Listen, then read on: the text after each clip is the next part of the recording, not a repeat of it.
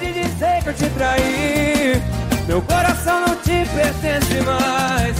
Solteiro não trai.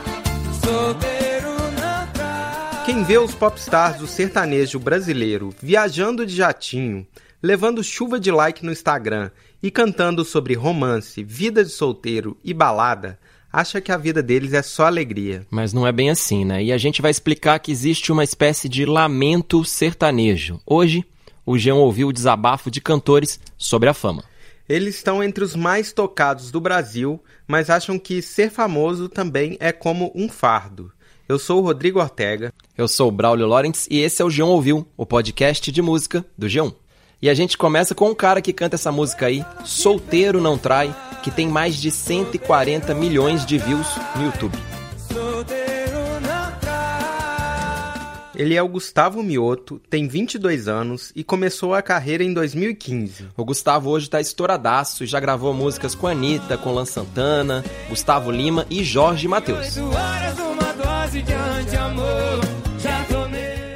Eu liguei pro Gustavo e fiz uma pergunta bem direta. E aí, você gosta de ser famoso? Eu sempre achei muito massa o sucesso e sempre tive medo da fama. Eu acho que a fama é um cárcere privado assim pra gente. Então eu acho que é, todo mundo vai te falar isso. Acho que a vida perfeita talvez seja a vida do Daft Punk, assim, do Marshmallow, assim, que usam máscara, assim, sabe? Que eles têm o direito de tocar no mundo inteiro, são fazem muito sucesso com a com a carreira e tudo mais, tira uma máscara e ninguém sabe quem é, né?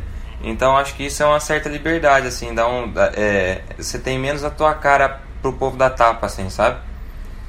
Então eu acho isso muito interessante, assim, e realmente isso é um, um ônus grande, mas, bom, a gente escolheu, né, e toda escolha implica perda, né, então acho que faz sentido a gente ter que abrir mão de alguma coisa. Cara, eu sinto muita falta de poder jogar bola na rua, assim, de poder ir no clube, de poder jogar tênis, de poder, sei lá, de poder andar de bicicleta na rua. Mas o relato do Mioto vai além disso, né? Ele fala também que é muito ansioso. É um relato muito comum no meio sertanejo. A gente já falou aqui no G1, né, sobre artistas que sofrem ou sofreram de depressão e de ansiedade.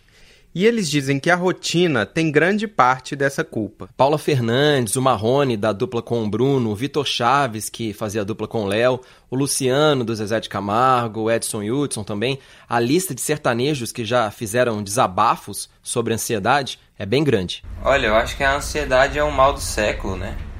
Eu acho que todo mundo tem vivido muito nessa loucura de correr com as coisas e tá precisando sempre correr contra o relógio e tal Agora ainda mais porque a mídia está muito rápida, então as músicas passam muito rápido. Então você tem que correr para achar outro repertório, outro DVD, ou mais 15 músicas, não sei o que, tal, tal, tal, tal. Então eu acho que a ansiedade já está meio implantada automaticamente no nosso dia a dia, né? E se engana muito ou mente muito quem fala que não surta, né? Porque todo mundo surta. É impossível eu te dizer um nome aqui de um artista que não tenha um problema mental de vez em quando, assim, que não tenha um defeito. Já te adianto, já te adianto que vai ser muito raro, assim, e acho que são 100%. Eu, eu, eu, assim, no meu tempo de vida, eu nunca vi ninguém que eu fosse assim, caralho, viado, hoje não foi f***. E dar uma surtada, assim, e tal, dar uma escondida, quer sair correndo. Então, eu acho é, que vai ser muito difícil você ouvir alguém falar isso e ser verdade. Agora, é, existem meios né, de controlar, né? Existem meios de controlar. E o meu meio, por exemplo, é voltar para casa, é, ver a família. Eu levo a guitarra pro palco, pro, pro quarto do hotel e fico ensaiando, fico estudando. Então isso tudo, isso tudo soma assim, na, na, é, você tem que achar forma de terapia para te aliviar de, desse, desse lance, para te distrair. Mas ele cita outras formas de escapar dessa cilada que pode ser a fama. Uma delas é bem básica fazer cada vez menos shows. Eu já não gosto de fazer 25 shows no mês, por exemplo, sabe? Então a gente tenta manter a média de 18, 20, 18, 20 nos meses mais pesados, assim. Porque eu acho que a gente precisa viver também um pouco o que acontece, assim, né? Porque senão a gente, a gente faz 25, viaja 31 dias e aí quando a gente vê, a gente não viu o que está acontecendo. A gente só foi no automático, assim. Tiraram a gente da gaveta, colocaram de novo. Tiram e colocam a gente na gaveta. Então eu acho que isso é muito perigoso, assim. Ouvindo ele falar, dá até para entender que ele tem mais controle da carreira do que a média dos outros cantores, né, Braulio? É, e o fato de ele acompanhar desde novinho o pai dele, né, que é um dos maiores contratantes de shows do Brasil, uhum. fez com certeza o Gustavo saber muito bem assim dos bastidores das turnês. Ele sabe que é fácil cair nessa armadilha de fazer assim tanto show que seu cérebro, seu corpo pifa, assim. É isso. E outra estratégia dele para dar uma relaxada é bater uma bolinha sempre que ele pode. Já aconteceu de eu conseguir alugar, por exemplo, um, um, um mini campinho na cidade onde a gente ia tocar e aí conseguir jogar uma bola com a galera da equipe, assim, isso acontece direto. Mas eu sinto falta do, do raiz mesmo, assim, sabe? De estar tá lá no interior, descalço na rua, rasgando o pé no, nas pedras do chão, sabe? a galera de Votuporanga da minha cidade, eles são bem tranquilos, assim, a galera, a galera é muito massa comigo. E assim, eles são carinhosos, mas eles são super respeitosos. No Brasil todo, assim, a galera é respeitosa. Mas existem lugares que a galera me vê menos, né? Então, em Votuporanga, como a galera me vê bastante, a galera já é mais tranquila. Então, já são muitos amigos, a gente conhece todo mundo, então já são mais parceiros, assim. E eu acho que é, não é nem não conseguir fazer, mas é não ter nem o tempo para fazer, sabe? Então acho que soma as duas coisas assim da gente ter um pouco de receio, um pouco de medo, um pouco daquele trem, ah, tem que tomar conta da imagem e tal, tem, tem toda essa frescura assim. Então isso eu, eu já soma um monte de coisa e você na preguiça de tentar resolver tudo de uma vez, você fala assim, ah, deixa quieto, sabe? E é impressionante como o Gustavo parece até conformado, né? Ele sabe que se ele quiser ir ao cinema, se ele quiser ir fazer uma compra ali no shopping ou ir jantar fora, vai ter um povo querendo selfie, um povo querendo beijo, um Difícil. povo, enfim, querendo autógrafo. Então muitas vezes ele fala que prefere nem ir. Mas a relação entre o sertanejo e a estrada é complicada desde os tempos em que eles viajavam pela estrada de Ouro Fino. Toda vez que eu viajava de longe eu avistava a figura de um o som mudou, mas eles ainda precisam rodar o Brasil para manter essas cifras altas do mercado circulando. E não é só na bilheteria de shows, não, mas na gravação de músicas também. Os grandes projetos recentes são de viajar pelo Brasil e registrar as músicas novas em cada lugar. Sim, a Marília Mendonça bombou com seu projeto Todos os Cantos, no qual ela quer gravar em todas as capitais do Brasil. E outro sertanejo famoso lançou uma empreitada bem parecida, é o cantor mineiro Lucas Luco. Ele está divulgando a série De Bar em Bar, com músicas novas em cada lugar do Brasil. A estreia desse projeto, Braulio, foi em Goiânia hum. e era em um bar bem arrumadinho, lotado de fãs, cerveja rolando e músicas sobre rolo com a ex e coisa e tal. Eu sei que a gente normal,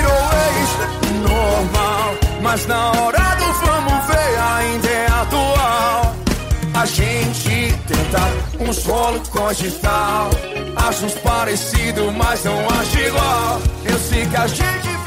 Só que por trás dessa euforia toda das músicas do projeto de Bar em Bar, o Lucas contou uma história que é bem parecida com a do Gustavo Mioto. Ele falou com a gente que não tem todo esse glamour aí nos bastidores. E olha que já melhorou bastante. Posso ser mal agradecido, né? Hoje em dia melhorou muito, né? A situação. Hoje em dia a gente já é, se é difícil, a gente vai de avião fretado. Se não é, a gente, enfim, vai de carro, vai com curtas distâncias. Enfim, a logística a gente sempre tem, hoje tem a condição de arrumar da melhor forma. Antigamente era muito mais sofrido, né? Era só busão e, e muitas horas de viagem, e busão estragava, e às vezes não tinha como ir no nosso, ir em, um ônibus alugado com motorista que a gente não conhece, é, enfim. É, a logística nunca foi glamourosa para mim, assim, na, na, na, verdade. Hoje em dia melhorou bastante, né, o, o, o, meio de locomoção, mas ainda tem a distância, né, de casa, ficar de longe de casa. Hoje, graças a Deus, já controlo muito o número de shows que eu faço por mês. Eu não passo de 12 shows por mês, então isso já me ajuda a poder ficar mais em casa, a ter um tempo maior para dedicar à minha vida pessoal. Então, hoje em dia, depois desse tempo de carreira, já melhorou muito as coisas, né? Mas glamouroso mesmo, é, eu acho que é mais só o que as pessoas veem, né? Eu vejo isso como uma forma de ganhar mesmo pão, de uma forma de é o meu trabalho, né, meu. E para o Lucas, o projeto de viagem é um desafio ainda maior. Ele já se abriu sobre a dificuldade que ele tem. Em 2015, ele faltou a uma gravação de DVD em Curitiba e ele fez um post que repercutiu bastante no Instagram. Eu lembro na época que você ficou impressionado, né, Braulio? Eu lembro Sim. você me mandando o link falando: caramba, você leu isso que o Lucas Luco postou? Eu achei muito forte mesmo, assim, o, o relato, muito impressionante mesmo. É, a gente até recuperou o post aqui. Eu vou ler uma parte que mais me marcou, que fala de tristeza e saudade da família. Ele escreveu assim: Uso remédios para conseguir voar, uso remédios para dormir, para acordar, para me manter calmo, para conseguir ficar dentro de um hotel. Eu saí de patrocínio, interior de Minas Gerais, e eu ainda não aceitei que eu não sou mais aquele menino do interior. São mais de três anos sem praticamente ter um momento para mim e para minha família. Hoje eu moro numa cidade grande, não vejo meus familiares há um ano, minhas avós, meus avós, e vocês sabem, nenhum deles é eterno. E isso martela na minha cabeça o tempo todo. Nossa, eu fiquei meio emocionado. Sim. é, e o que me marcou também, assim, nesse post do, do Luco, é que parecia que ele se sentia culpado, assim. Eu vou ler outro trecho aqui também que me marcou. Ele falou assim: desenvolvi síndromes saudade acumulada, medo acumulado, trabalho acumulado. Eu amo o que eu faço, mas essas coisas que surgiram em mim estão me deixando muito triste, assim. Eu peço desculpa a todos, de coração. A gente sempre quis saber como ele lidou com isso, né, Sim. Braulio? Eu liguei para ele e foi uma conversa diferente, especial. Que legal. Ele respondeu de um jeito bem sincero. Eu vou mostrar agora o áudio da conversa e um trecho completo com pergunta e resposta, porque eu acho que mostra bem como que ele encarou tudo isso de frente. Posso dar o play aqui, Braulio? Pode, tô curioso para ouvir. Solta aí. Como que você avalia aquele desabafo assim que você fez hoje e, enfim, como uhum. que você uhum. conseguiu resolver ou não aquelas situações que você estava lá? Então, eu achei que na somatória de todos os fatores, de ter falado abertamente, foi ótimo, né? Porque isso me aproximou mais das pessoas, né? Me deixou mais humano, né? Na visão das pessoas. Porque é uma coisa muito comum, né? Que pode acontecer com todos nós, né? E isso, isso deixou as pessoas um pouco mais tranquilas, né? Vendo alguém é, do meio do meio artístico, seja, alguém público, né? Passar pelo mesmo que talvez ela possa estar passando. E hoje a minha frequência é, em consultas é bem menor, né? Uhum. Graças a Deus. Eu tive, tive muito auxílio de, de fármacos, né? Na época também, que eu acho que os remédios são um auxílio muito grande é, e divino, né? Eu acho que Deus deu essa oportunidade de a gente ter hoje os remédios para auxiliar, mas a gente não pode também colocar toda a nossa esperança e nossa fé no, no, no, no farmacêutico, né? É, eu acho que é muito mais é, um conhecimento pessoal profundo né, do que um remédio ali é, que vem do, do organismo. Uhum. Eu acho que tudo mais mental, espiritual, né, psíquico, do que qualquer outra coisa. Eu adoro análise e fico pensando para alguém que viaja muito, é, dava para fazer à distância? Como que você fez isso? Dava, dava para fazer à distância. fiz muito FaceTime, mas assim que eu tive a oportunidade, eu freiei a minha agenda, né? Eu, uhum. enfim, isso aconteceu. Eu tive que eu tive que resolver um emaranhado de coisas, né? até com escritório, coisas contratuais, né, para eu poder me organizar Hoje sou eu o gestor da minha carreira toda, então eu consegui, é, vamos dizer assim, estabelecer hoje um, uma meta mensal de shows e aí eu sei é, é, é para onde é que eu posso ir, sei até onde eu posso ir, qual é o meu limite, né? Então hoje está muito mais fácil resolver e eu posso fazer esses encontros pessoalmente, pessoalmente.